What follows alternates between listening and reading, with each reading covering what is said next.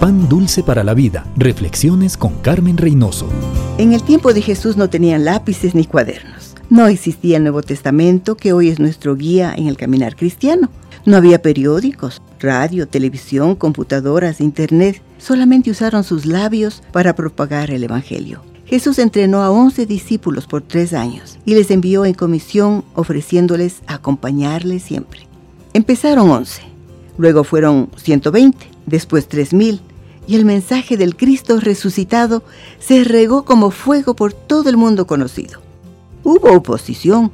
Saulo de Tarso persiguió a la iglesia hasta que Dios le encontró camino a Damasco, y desde ese día, donde quiera que fue, llevó el mensaje de salvación.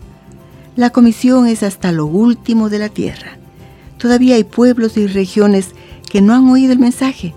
La tarea recae en nosotros, sus discípulos.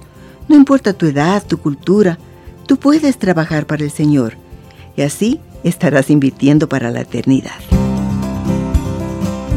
Pan dulce para la vida. Reflexiones con Carmen Reynoso.